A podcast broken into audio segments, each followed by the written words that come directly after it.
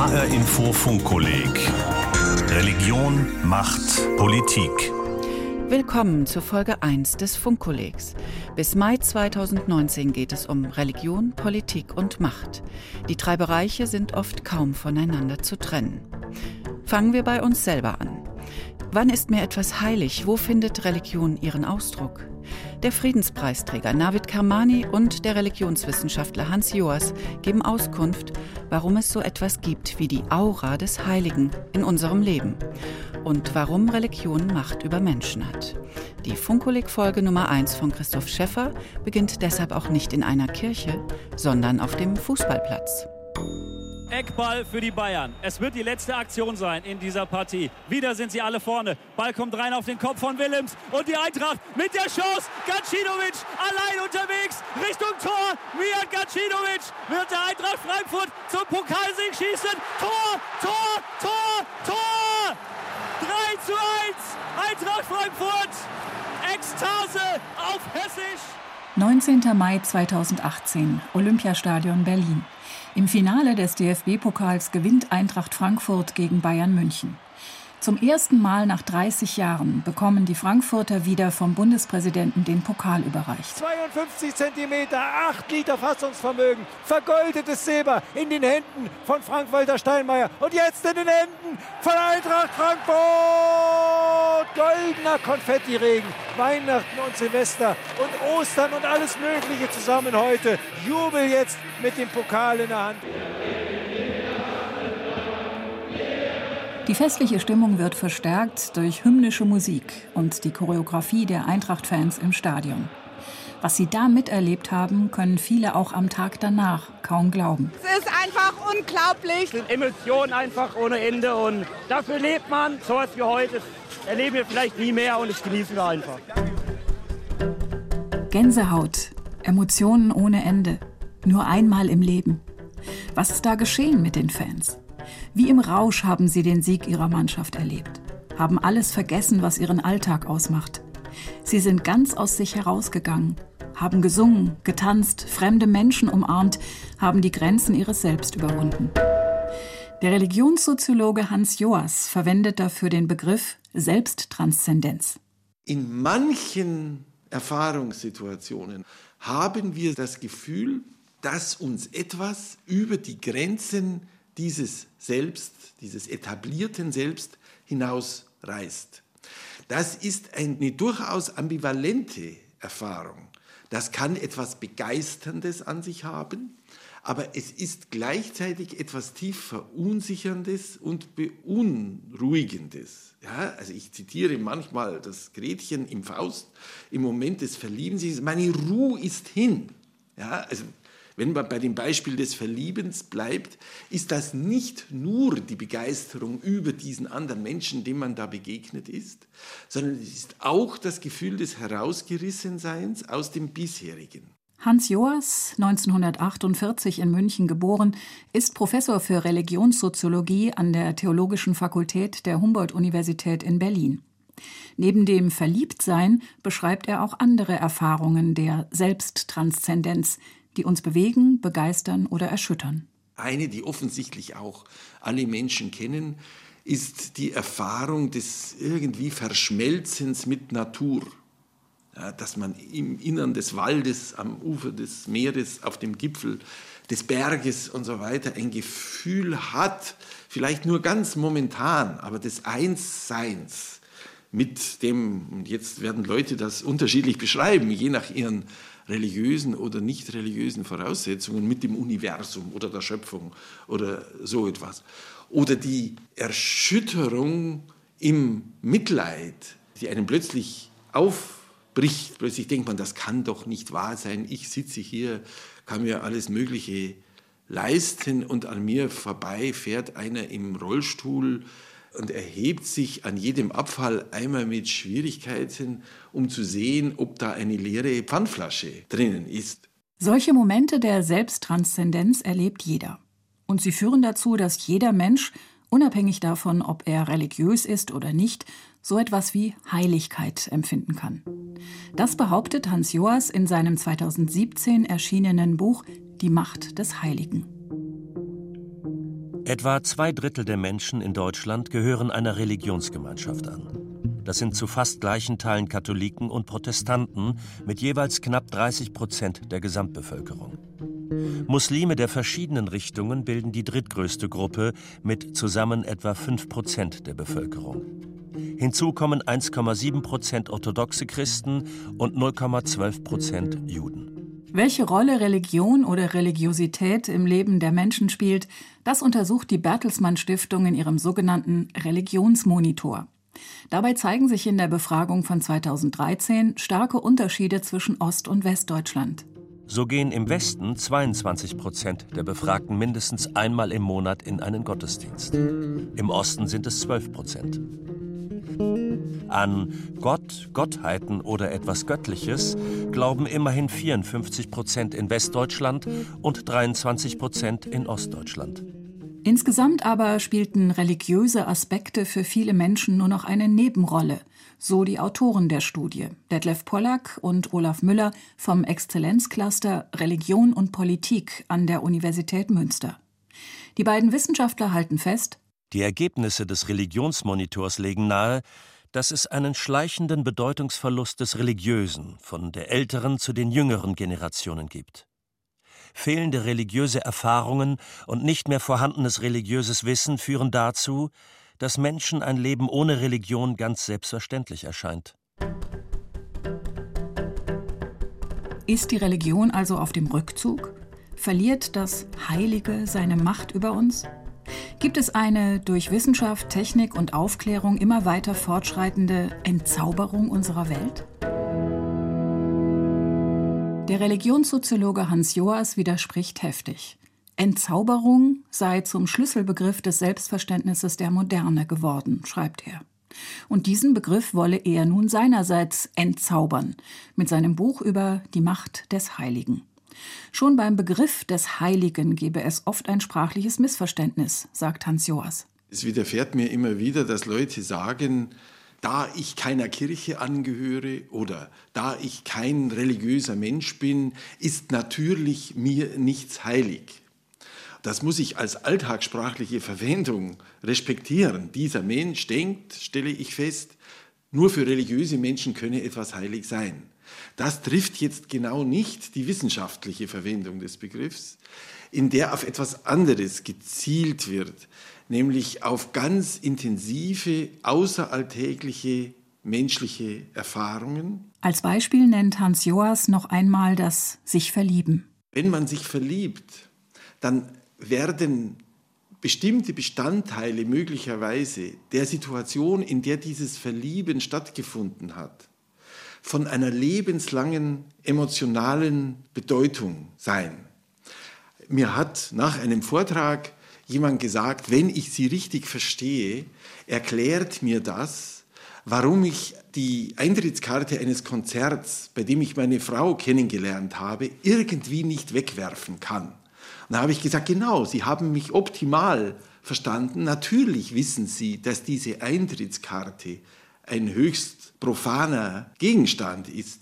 Aber sie spüren, dass sich dieser höchst profane Gegenstand für sie mit einer großen, intensiven emotionalen Bedeutung aufgeladen hat. Und sie wissen irgendwie auch, was der Grund dafür ist.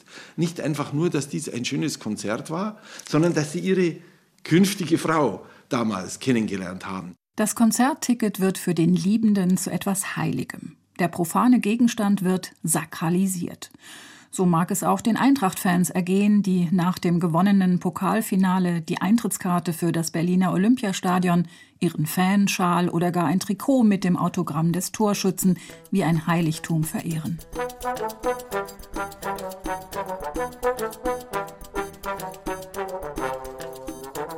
Der Schriftsteller Navid Kermani, 1967 in Siegen geboren, ist mit zwei religiösen Traditionen aufgewachsen.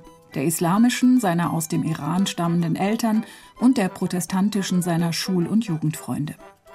Der Protestantismus war in Navid Kermanis Jugend immer präsent, so erinnert er sich, mit klaren theologischen oder auch politischen Botschaften, aber ohne sinnlichen Reiz oder spirituelle Anregung. Ganz anders die religiöse Praxis des Islam, wie er sie in den Ferien bei Verwandten im Iran erlebte. Die Moscheen, der Gottesdienst, die Koranrezitationen waren für Navid Kermani ein ästhetisches Erlebnis, das ihn und sein religiöses Empfinden derart prägte, dass ich Religion zunächst als ein sinnliches Ereignis wahrnehme und als eine Herzensangelegenheit. Und die Theologie kommt dann hinzu. Aber mir scheint, heutzutage hat sich das irgendwie umgekehrt, dass Religion so als Lehrgebäude wahrgenommen wird und dann dürfen die einzelnen Frommen dürfen hier und dort auch mal ein bisschen was sinnlich erleben. Aber das ist nicht das Eigentliche. Gott ist schön. Diesen schlichten Titel gab Navid Kermani seiner islamwissenschaftlichen Dissertation über das ästhetische Erleben des Koran. Mit dem gleichen Gespür für die sinnlichen Qualitäten hat er sich später auch mit christlicher Kunst beschäftigt, in der er als Muslim oft mehr oder anderes entdeckt als ein gläubiger Christ. Ich stehe vor einer Pietà und ich sehe jetzt zunächst mal nicht die Gottesmutter und Jesus Christus, sondern ich sehe eine Mutter, die um ihren Sohn weint. Das berührt einen und bestürzt einen, wenn man es in einer herausragenden Skulptur sieht, unabhängig davon, ob man Christ ist oder nicht. Man sieht eine Mutter um ihren Sohn weinen. Das ist ja das Schlimmstmögliche, was wir uns vorstellen können, dass die Kinder sterben, dass man die eigenen toten Kinder im Arm trägt. Diese Skulptur berührt einen schon vor der theologischen Botschaft, trifft sie einem ins Herz. Ungläubiges Staunen. So hieß Navid Kermanis 2015 erschienenes Buch mit Betrachtungen christlicher Kunstwerke, das sogar zum Bestseller wurde. Christliche Kunst, das macht Navid Kermani hier deutlich, kann uns das Heilige zeigen. Und zwar nicht entrückt in den Wolken, sondern eingebettet in die irdischen Erfahrungen von Liebe, Leid und Gewalt. Gerade in der Sinnlichkeit und der ästhetischen Qualität religiöser Kunst und religiöser Texte liege ihre Macht. Im Islam werde dieser Zugang zur Religion jedoch immer weiter zurückgedrängt, beklagt Navid Kermani. Der Islamismus kenne das nicht, das Ergriffensein von der Poesie des Koran. Er verlange eine plump wortwörtliche, fundamentalistische Auslegung der vermeintlichen Botschaften des heiligen Textes, die er zum Teil auch mit Gewalt verbreiten will. Verantwortlich dafür sei gerade nicht ein zu viel an Religiosität, sagt Navid Kermani, sondern der Verlust von religiösem Wissen und Traditionen. Die Gefahr sieht er darin, dass wir anfällig werden für Behauptungen, für Konstrukte unserer eigenen Kultur. Der Fundamentalismus entsteht ja nicht organisch und nirgends organisch aus der Tradition. Er entsteht dort, wo Traditionen zum Erliegen, zum Abbruch kommen. Sehen Sie diese ganzen Dschihadisten, Islamisten, Salafisten, die man auf der Fußgängerzone trifft. Kaum einer kommt von denen aus einem traditionellen Elternhaus. Viele von denen sind Konvertiten oder fast alle von denen sind adeligus aufgewachsen, ohne Kenntnis der eigenen Tradition. Das heißt, Tradition ist immer der Umgang, der menschliche Umgang mit der göttlichen Offenbarung. Und damit verbunden sind die vielen überlieferten Geschichten, zum Beispiel über die Propheten Jesus oder Mohammed. Kollektives Wissen, das Traditionen erst möglich macht. Über die Jahrhunderte hat sich ein menschlicher Umgang damit eingependelt, der dieses göttliche Wort auch eingebettet hat in einen sozialen und kulturellen Kontext. Wenn man diesen menschlichen Umgang von 2000 oder 1400 Jahren weglässt, nicht mehr kennt, und das göttliche Wort sozusagen nackt nimmt, pur nimmt, so tut, als könne man es pur nehmen, als, als sei das möglich, heute 1400 Jahre später dieses Wort einfach so zu verstehen, als hätte man dabei gestanden, was Muslime sich nie angemaßt haben in der Tradition oder auch Christen auch nicht. Und dann wird Religion extrem gefährlich. Religion, Macht, Politik. Diese Sphären waren in der Geschichte der Menschheit immer eng verknüpft. Es kann als Zeichen einer modernen, aufgeklärten und demokratischen Gesellschaft gesehen werden, wenn sich diese Verknüpfung lockert oder gar auflöst. In Deutschland jedenfalls sind es nur wenige, die die Politik dem Primat der Religion unterordnen möchten. So stellt es der Religionsmonitor im Auftrag der Bertelsmann Stiftung fest. Und das gelte für alle untersuchten religiösen Gruppierungen. Der Aussage, nur Politiker, die an Gott glauben, sind geeignet für ein öffentliches Amt, stimmen allenfalls fünf bis zehn Prozent der befragten Christen und Konfessionslosen in Ost und West, aber auch nur circa 20 Prozent der Muslime zu. Dass führende Vertreter der Religionen auf die Entscheidungen der Regierung Einfluss nehmen sollten, meinen etwas mehr Befragte, nämlich zwischen 17 Prozent bei den Konfessionslosen und 33 Prozent bei den Muslimen. Manche der Befragten könnten hier auch an die Rolle der Kirchen als soziales Gewissen der Gesellschaft oder ähnliches gedacht und dies positiv bewertet haben. Wie steht es also um die Verbindung von Politik, Macht und Religion? Der Religionssoziologe Hans Joas untersucht diese Frage und kommt zu dem Ergebnis, dass die Macht des Heiligen keineswegs gebrochen ist. Immer wieder werde die Macht von Menschen über Menschen sakralisiert, wie Hans Joas sagt, also mit heiligen Attributen versehen oder mit Heiligkeit verknüpft. Diese Sakralisierung der Macht führe dann dazu, dass sie als Herrschaft legitimiert werde. Bis heute. Hans Joas. Es gibt pure Macht Jemand kann einfach eine Waffe auf mich richten und verlangen, dass ich tue, was er will. Das ist die pure Macht. Die ist null Sakralität ausgestattet. Ich gebe nur nach, weil mir mein Leben lieb ist oder meine körperliche Unversehrtheit. Schon wenn diese Macht irgendwie stabilisiert werden soll und eben damit gerechtfertigt wird, dass es nicht die pure Macht ist, sondern dass es gut ist, dass jemand diese Macht hat, in dem Moment treten Fragen der Legitimation der Macht. Also Herrschaft ist legitimierte Macht auf. Und in dieser Legitimation muss verwiesen werden auf irgendetwas, was der, der der Macht gehorchen soll, aus inneren Motiven heraus respektiert. Also für die Stabilisierung von Macht braucht es Legitimität, und in der Legitimität drin steckt immer auch Sakralität.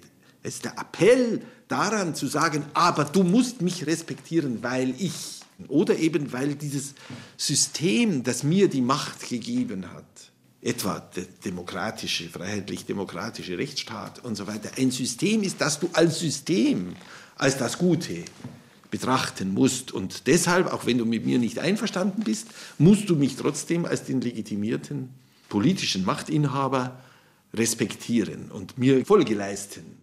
Auch Formen von Herrschaft, die sich explizit nicht auf die Religion beziehen oder Religion sogar ablehnen, kennen die Sakralisierung von Macht und die Verknüpfung des Herrschers mit magischen Attributen.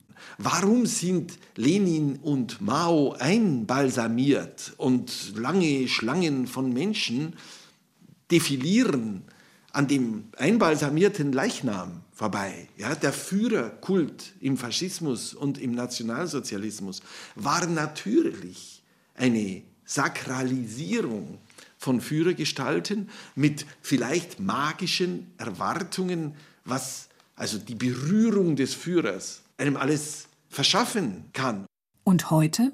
Also bei unserem politischen Führungspersonal würde ich nicht sagen, dass irgendwelche illegitimen Ansprüche auf Unberührbarkeit, Unantastbarkeit erhoben werden. Wir haben es zurzeit mit einer Bundeskanzlerin zu tun, die einen betont nüchternen und unemotionalen Führungsstil pflegt. Das gilt schon nicht unbedingt in unserem Nachbarland Frankreich, würde ich sagen, wo in einer erstaunlichen Weise sich der extrem junge neue Präsident doch inszeniert schon ja, in den Fußstapfen vielleicht von General de Gaulle oder so als eine nicht so ganz nur profane Erscheinung. Ja? Also das variiert sehr innerhalb der westlichen Demokratien und Deutschland ist vielleicht in dieser Hinsicht zurzeit eine ganz besonders nüchterne Erscheinung durch demokratische Wahlen legitimierte Herrschaft ohne magische Momente der Prachtentfaltung. Ist das nicht der Beweis, dass wir die Sakralisierung von Macht und die Macht des Heiligen hinter uns gelassen haben? Nein, sagt der Religionssoziologe Hans Joas, denn nicht nur der Herrscher könne sakralisiert werden, sondern zum Beispiel auch das Volk oder die Nation. Aber auch die universellen Menschenrechte seien Ergebnis einer Sakralisierung nämlich der Sakralisierung der Person. Diese habe eine welthistorische Bedeutung, schreibt Hans Joas in seinem Buch Die Macht des Heiligen. Diese Sakralisierung der Person erfordert zwingend eine relative Entsakralisierung von Staat, Herrscher, Nation oder Gemeinschaft. Sie erfordert nicht, wie oft angenommen wird, eine Säkularisierung im Sinne eines Verzichts auf die Vorstellung von Gott als dem Quell aller Heiligkeit. In dieser Vorstellung kann vielmehr gerade ein Gegengewicht gegen die Sakralisierung irdischer politischer Macht liegen. Anders gesagt, wenn die universellen Menschenrechte jeder einzelnen Person etwas Heiliges zuschreiben, geht das auf Kosten der Heiligkeit von Staat, Herrscher und Nation. Es steht aber nicht im Widerspruch zu religiösen Vorstellungen von Heiligkeit. Das ist Hans Joas wichtig. Auch innerhalb eines aufklärerischen oder eines politisch liberalen Weltbilds gebe es Sakralisierungen. Ich behaupte selbstverständlich ja. Die Aufklärung ist geradezu gekennzeichnet von einer Sakralisierung der Vernunft beispielsweise. Ja, es ist ja auch heute so, dass manche Philosophen in meiner Erfahrung das Wort Vernunft gar nicht ohne ein bestimmtes Tremolo aussprechen können. Für sie ist Vernunft ein ganz intensiver Orientierungsbegriff, als stünde hinter der Vernunft irgendein ganz bestimmtes Wesen oder ein Kult der Vernunft.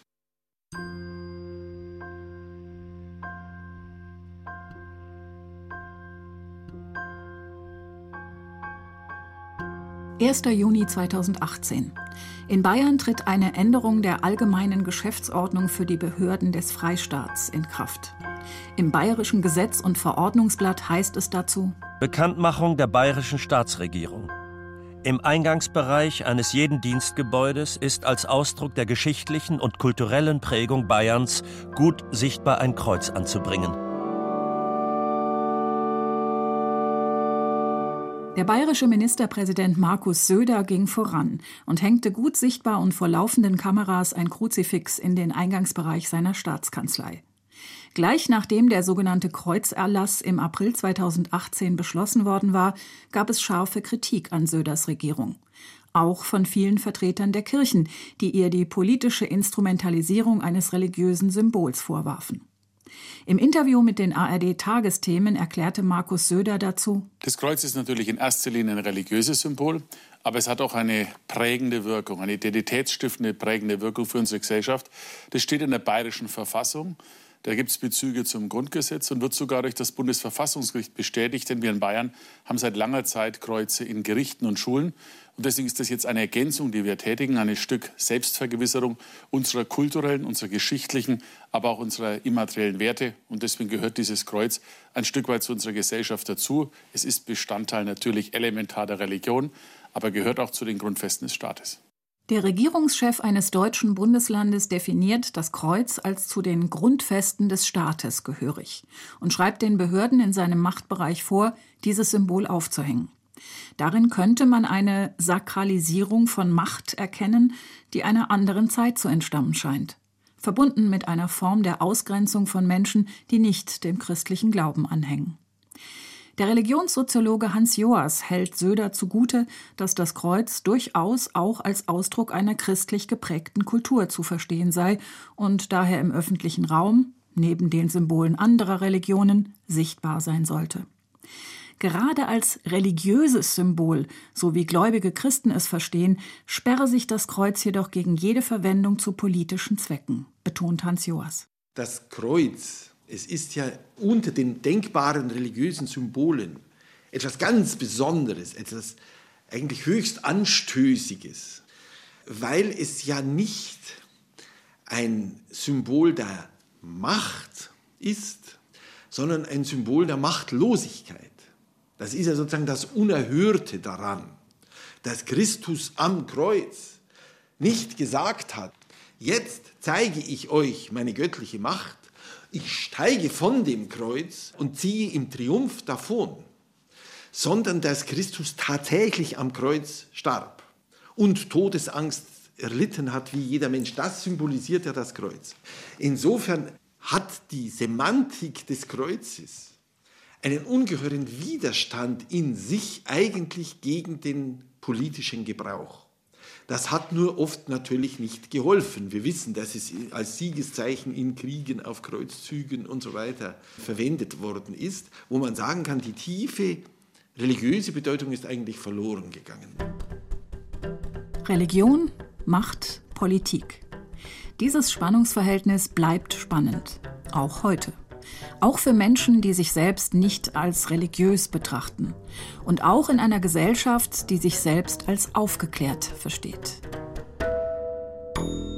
Das H-Info-Funkkolleg Religion, Macht, Politik. Folge 1. Die Aura des Heiligen. Warum Religion Macht über Menschen hat. Von Christoph Schäffer. Werden Sie Teilnehmer beim Funkkolleg. Auf der Webseite funkkolleg.de können Sie sich anmelden. Dort gibt es auch Literatur, Zusatzmaterialien und Informationen zu allen weiteren Folgen. Und natürlich die Sendung zum Nachhören. Mein Name ist Heike Liesmann.